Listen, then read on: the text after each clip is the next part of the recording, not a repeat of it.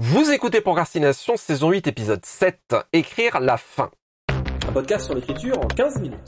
Parce que vous avez autre chose à faire et qu'on n'a pas la science incluse. Avec les voix de Mélanie Fazi, Estelle Fay et Lionel Jones. La fin, ça peut être le but vers lequel on tend, la culmination du projet, même si on peut quand même considérer que c'est discutable. Est-ce que ce n'est pas le trajet de l'écriture qui constitue la culmination du projet? À vous de voir ce que vous voulez en faire. Mais bon, bref, à un moment, ils font quand même une fin. Donc, comment fait-on la fin? Comment fait-on une bonne fin? Et j'ai envie de tendre le crachoir à toi, Mélanie, parce que je pense que ah, tu es... c'est pas moi, j'ai rien fait je, je, pense que tu es... Vas-y Là, je pense que tu es probablement peut-être la plus jardinière ou la plus scripturale de nous trois. Oui. Donc, comment t'abordes Comment tu fais la fin? Est-ce qu'à un moment, tu te dis, bah voilà, ça y est, c'est fini et c'est très bien comme ça Ou tu as euh, d'autres... Comment comment t'abordes la chose? Alors, je vais commencer par une euh, précision. Il y a une remarque qui m'a été faite à plusieurs reprises qui était que bon moi j'ai quand même principalement écrit des textes courts donc des nouvelles et euh, par ailleurs des essais et deux romans deux tentatives de romans pour lesquels on m'a dit que j'avais structuré la fin de mes romans comme des fins de nouvelles. Et ça fait des années que je réfléchis à ça en me disant mais c'est quoi la différence entre une fin de roman et une fin de nouvelle? Je suis pas sûre d'avoir une réponse vraiment à ça. On m'a dit par ailleurs que mes essais étaient structurés comme mes nouvelles, donc il y a quand même un schéma très clair qui se détache. Et le, la Première chose que j'ai envie de dire, c'est que chaque format de texte et chaque type de texte a ses propres nécessités en matière de fin. Donc moi, je fais, j'ai quand même essentiellement écrit des fins de nouvelles et des fins de nouvelles effectivement prévues à l'avance, parce qu'il me semble que la nouvelle fantastique en particulier fonctionne. J'ai souvent cette image d'une flèche qui tend vers sa cible. Je conçois une nouvelle vers euh, une flèche comme une flèche qui tend vers sa cible et je sais dès le départ vers quoi je tends. Et tout ce vers quoi je tends va être contenu dès le départ, c'est-à-dire que je vais commencer à poser des éléments, parfois sous-entendus, parfois entre les lignes, très tôt dans le texte pour arriver vers cette fin.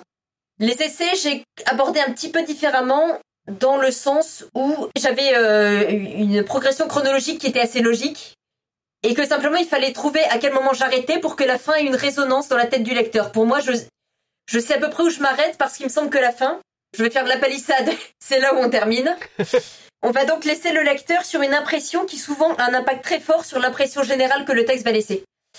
Et moi j'ai tendance à aimer les, fins qui ne sont pas euh, tant une porte qui se ferme, c'est-à-dire euh, bon ça s'arrête là, merci au revoir, mais quelque chose qui reste entrouvert et euh, qui amène des questions dans l'esprit du lecteur. J'aime souvent dire que je fais des fins en point de suspension.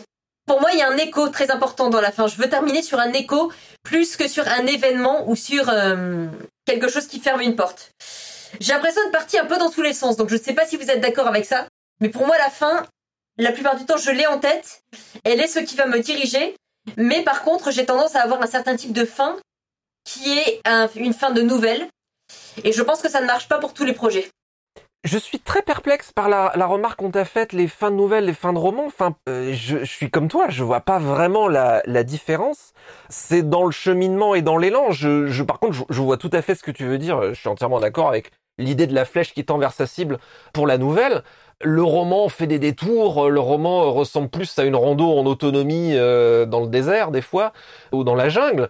Mais pour moi, la, la fin justifie et paye tout le chemin et justifie le projet quelque part. C'est rigolo, j'ai dit que tu étais euh, probablement la, plus jardinière de nous trois, mais en général, c'est plutôt une marque d'architecte ou de structurel de euh, savoir la fin et d'avoir besoin de la fin pour écrire. Moi qui suis euh, obsessionnel architecte compulsif, quelque part, j'ai vraiment absolument besoin de connaître la fin parce que, bah, comme la fin justifie le projet, si je sais pas ce qui va justifier le projet, j'oserais jamais commencer. D'ailleurs, dans mes premières armes, le fait de savoir la fin, de comprendre que j'avais besoin de la fin a été probablement la plus grande percée de toute ma vie et c'est ce qui m'a permis de commencer à écrire d'ailleurs. Je sais que certains auteurs, pour en avoir discuté, euh, qui sont plus... Alors moi je suis ni vraiment architecte ni vraiment jardinière, je suis une espèce de gros bordel entre les deux. Cherchez pas, ça doit porter un nom je sais qu'il y a des auteurs qui disent, mais moi, si je connais la fin à l'avance, je m'ennuie. Donc, ce qui pour eux est le moteur, c'est pas tant de tendre vers cette fin comme, comme le cas dont je parlais, c'est plutôt d'être surpris par, euh, par le voyage et par l'endroit où les emmène le voyage. Sur cette fin, par contre, cette idée de fin de nouvelle, pardon, je rebondis juste, je pense que c'est peut-être lié au fait que j'aime les fins ouvertes, mais peut-être d'une manière un peu trop ouverte, euh, d'une, enfin non, pas trop ouverte, d'une manière qui tend plus vers le genre de fin ouverte qu'on trouve dans une nouvelle que dans un roman. de d'ouvrir sur des interrogations, d'ouvrir sur quelque chose qui résonne, et que peut-être ce type de résonance n'est pas de, de la même manière. J'aurais du mal à en parler parce que bon, j'ai pas le recul sur ça. Donc moi je vais pas euh, voilà reprendre tout ce que vous avez dit, mais effectivement parfois on a le début, le milieu, la fin d'un texte, parfois on écrit pour trouver la fin, parfois on croit qu'on a la fin, et elle va changer en cours d'écriture. Il y a plein de choses qui sont possibles. Après, comme Mélanie, je suis une fan hardcore des fins ouvertes, ou en tout cas l'idée que c'est la on décide que c'est la fin du roman, mais pourquoi est-ce qu'on décide de finir l'histoire à tel moment et pas, par exemple, euh, donc euh, voilà trois péripéties plus loin? Qu'est-ce qui donne un sens au fait qu'on arrête l'histoire à ce moment-là? Et ça, c'est une question que je me pose beaucoup. Et euh, bah, j'avais un peu parlé dans l'épisode sur les chronologies, justement, mettre le début à différents endroits et voir ce que ça change. Et pareil, dans un roman, il y a mettre la fin à différents endroits et voir ce que ça change en fait. J'ai très longtemps, et même encore maintenant, j'ai une grosse tendance à écrire des fins trop courtes parce que quand j'arrive sur la fin, j'ai souvent peur de lasser le lecteur. Et aussi bien mes éditeurs que mon bêta lecteur, Jérôme, si tu écoutes, euh, me disent c'est trop court, il faut en rajouter, ils ont raison. Donc après, je multiplie les épilogues par moment parce que les épilogues, je trouve ça cool. Hein. Vous n'êtes pas obligé de partager ma passion profonde et légèrement déviante pour les épilogues. Mais voilà, mais en tout cas, j'aime bien aussi les fins qui sont ni forcément complètement euh, donc plombante, euh, ni absolument happy ending. Enfin, j'aime bien les entre-deux aussi, peut-être parce que je trouve que ça correspond plus quand même quelque part à, à une certaine vision de la vie. Enfin, voilà, il y a beaucoup de choses que vous pouvez faire sur une fin. Peut-être, euh, pour moi en tout cas, ce que je vois quand j'ai une première fin en tête, grosso modo comment le roman va finir ou que je le trouve. Je me demande après s'il n'y a pas des choses que j'ai pas dites, d'autres que je pourrais ajouter, donc puisque j'ai tendance à écrire court. Donc ça, vraiment, n'hésitez pas à demander des avis de gens de confiance sur vos fins. Et la fin aussi, pour moi, ça doit être souvent un équilibre entre nouer assez de fils pour que le lecteur ait assez de résolution, qu'il ne se sente pas frustré par le livre. En tout cas, pas, pas plus frustré que ce que vous, auteur, avez décidé qu'il soit. Donc, il y a vraiment des arcs de personnages qui appellent des résolutions. Et dans ce cas-là, il faut les donner au lecteur, même si la résolution de son arc, c'est qu'il n'y en a pas, par exemple. Mais que ça soit clair qu'il n'y en ait pas. Et d'un autre côté, pas trop nouer tous les fils, parce que sinon, ça peut faire artificiel, en fait et ça peut faire justement une histoire trop fermée dans laquelle le lecteur n'est plus de place et quelque part ça éjecte un peu le lecteur et la marge d'imagination en fait pour avoir cette possibilité pour le lecteur d'imaginer ce qui se passe après. Et donc une des grandes questions de la fin, c'est peut-être quelle place vous allez laisser au lecteur? Est-ce que vous allez lui laisser un espace d'imagination de ce qui est après? Ou est-ce que vous voulez vraiment avant tout tout maîtriser vous? Ou un peu entre les deux et à quel point? Et ça, c'est des questions intéressantes et c'est des équilibres à trouver qui forcément sont différents pour chaque projet. Sinon, c'est pas trop. Je m'étais noté de mon côté en particulier justement l'aspect que tu soulèves qui est vachement important. Je pense c'est qu'il s'agit pas de tout dénouer, de tout résoudre, de tout conclure, mais euh, on en a parlé dans les épisodes précédents. Il s'agit de payer les promesses narratives, ce qui est pas la même chose. Et un paiement paradoxalement peut être de dire bah euh, la chose a été traitée, mais ça reste ouvert, ou alors c'est en suspens, ou alors le paiement c'est qu'il n'y a pas de paiement euh, quelque part tant que les choses sont euh, explicites euh, et claires. Sur le l'aspect de la fin, je trouve qu'il y a, alors euh, entièrement d'accord évidemment avec tout l'aspect technique que, que tu dis, je trouve qu'il y a un, guide évidemment émotionnel qui est intéressant. Évidemment, finir un projet et le conclure, il y a une énorme charge émotionnelle qui est attachée à ça. écrire c'est long, on a fait un long voyage parfois compliqué et difficile avec les personnages jusqu'à la, la conclusion, et il peut parfois y avoir, euh, j'ai l'impression, une certaine timidité ou une certaine retenue dans le fait de lâcher, de lâcher prise sur l'histoire, sur les personnages, et aussi derrière sur euh, l'émotion d'une fin peut-être un peu euh, intense que ça peut susciter chez le lectorat. Et cette charge émotionnelle où on peut, peut parfois avoir une certaine forme de, crainte ou de retenue dans le fait de l'appliquer, je pense qu'au contraire, plus la charge émotionnelle d'une fin nous paraît forte, plus elle nous paraît euh, peut-être tragique, difficile ou, euh, ou même joyeuse d'ailleurs. Je pense que d'ailleurs les, bonnes fins et notamment les fins des grands récits vont mélanger un peu tout ça. Plus c'est intense, plus c'est là qu'il faut aller comme dans beaucoup de choses dans ce métier. C'est évidemment toujours important d'être attentif à son ressenti quand on crée et quand on écrit, mais ça fait partie des endroits, je trouve, où c'est d'autant plus important.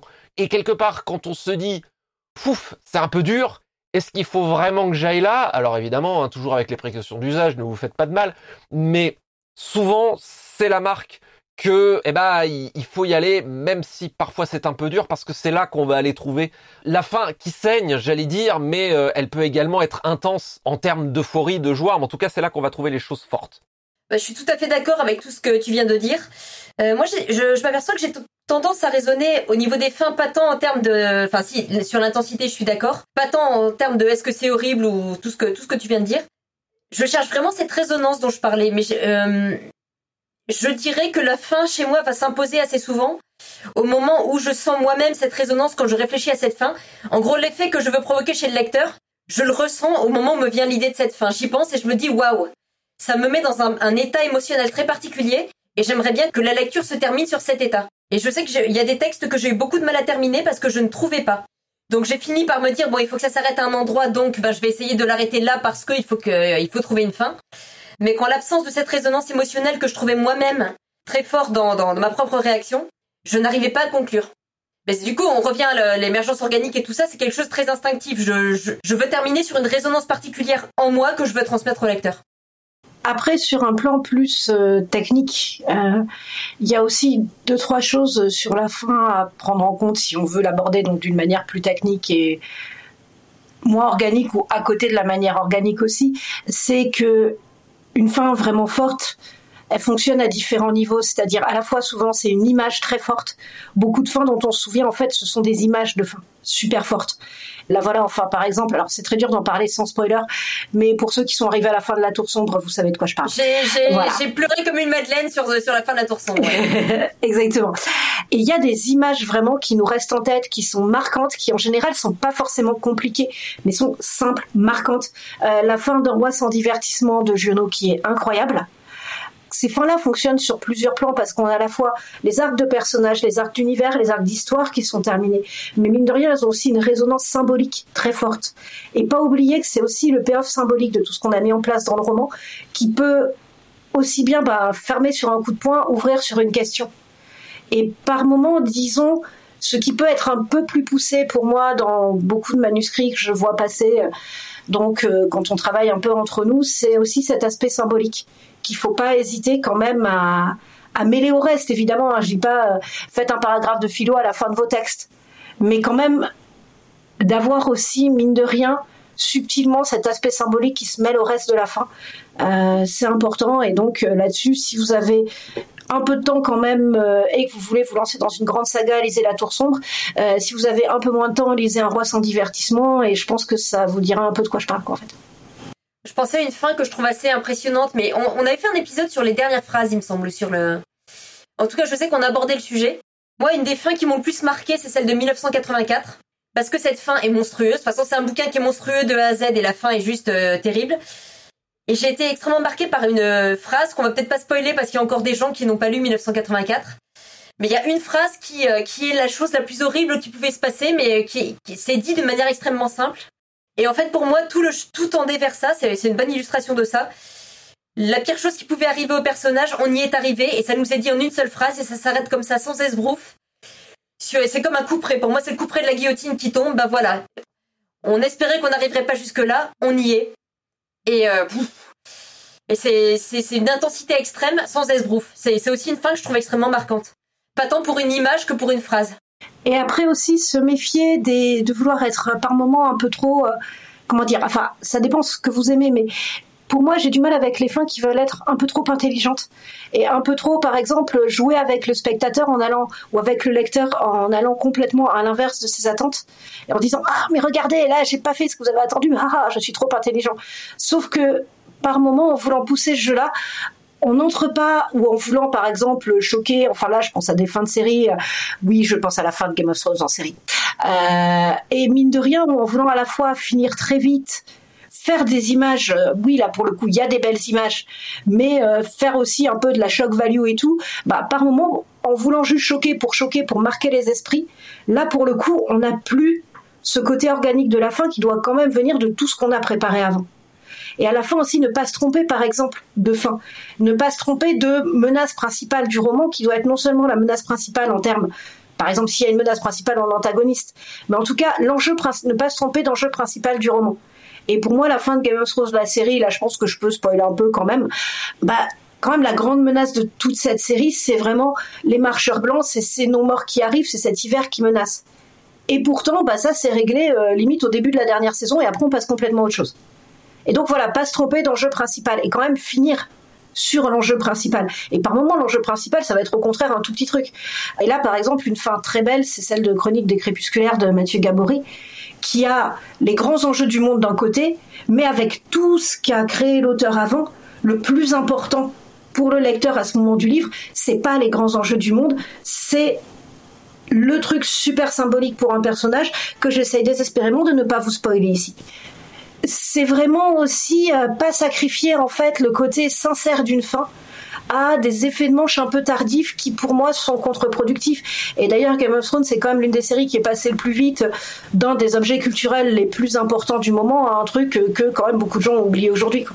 Ça rejoint tout à fait ce que je disais au début sur, le, sur cette idée que la fin, c'est l'endroit où on laisse le lecteur ou spectateur. Le fait que cette fin soit satisfaisante ou non a un impact énorme dans le souvenir global que ça va nous laisser. Je sais plus qui disait, euh, je l'ai pas retrouvé, mais euh, qui disait la quatrième de couverture vend le livre, la fin vend le suivant. Je sais plus qui disait ça, mais je trouve ça très vrai. Petite citation pour terminer. Citation de Stanley Kubrick. Au bout du compte, la mise à l'épreuve d'une œuvre d'art ne réside pas dans notre capacité à expliquer en quoi elle est bonne, mais dans l'affection que nous lui portons. C'était Procrastination, merci de nous avoir suivis. Maintenant, assez procrastiné, allez écrire. Thank you.